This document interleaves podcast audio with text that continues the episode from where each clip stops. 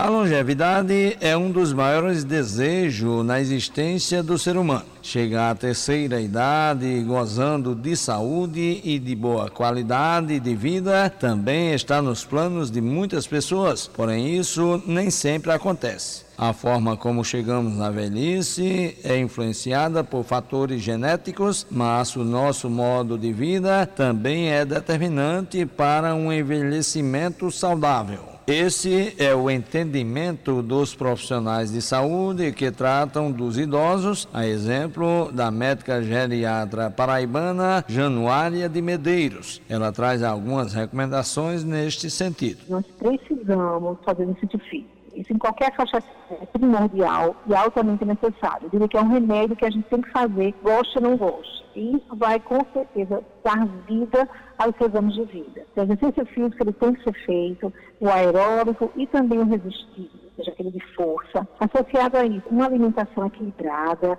então você comer várias vezes ao dia, porções realmente de alimentos que dão substância, com maior riqueza em proteína, cálcio. Associado a isso, você fazer exames periódicos, importante para a manutenção da saúde, né? Você procurar a parte preventiva mesmo, então procurar anualmente fazer os exames que são necessários para a manutenção da saúde e buscar a partir daí realmente momentos de prazer, de lazer, de família, de religiosidade, que isso ajuda a gente a melhorar do ponto de vista emocional e ter um envelhecimento com mais saúde. A especialista também fala das principais doenças que são comuns na melhor idade. Patologias muito frequentes no idoso é a depressão, a demência, então o esquecimento é uma rotina, o paciente chega lá dentro que está esquecido, sem saber se aquele esquecimento é um esquecimento já de doença ou um esquecimento normal da idade, que acontece muitas vezes. A gente tem muito osteoporose, insuficiência cardíaca, hipertensão arterial sistêmica, e existe também o que a gente chama de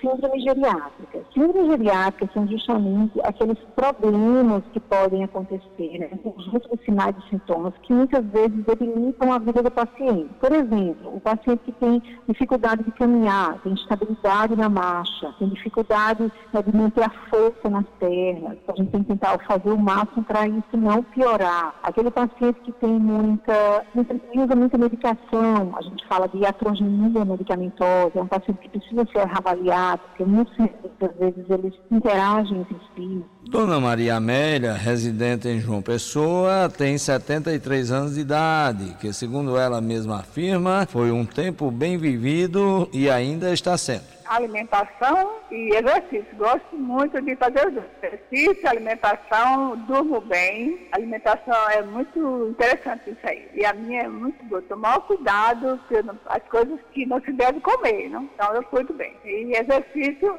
eu gosto de fazer, durmo bastante, acordo cedo para começar a fazer tudo, né? É isso que eu faço dia a dia e tomo conta da casa. Eu lavo, cozinho, faço tudo em casa. De acordo com o médico, os exames que ele faz, passa, eu vou fazer. E aí lá tá tudo em ordem, graças a Deus. Não tenho problema de coração, nenhum outro problema. Só pouquinho de pré-diabetes, mas para isso aí eu me cuido, da, eu tenho muito cuidado com isso aí. Né? O acompanhamento do médico geriatra é de fundamental importância para que o paciente tenha os cuidados necessários a uma melhor qualidade de vida, ainda que convivendo com algumas enfermidades. Juarez Diniz para a Rádio Tabajara, uma emissora da EPC, empresa paraibana de comunicação.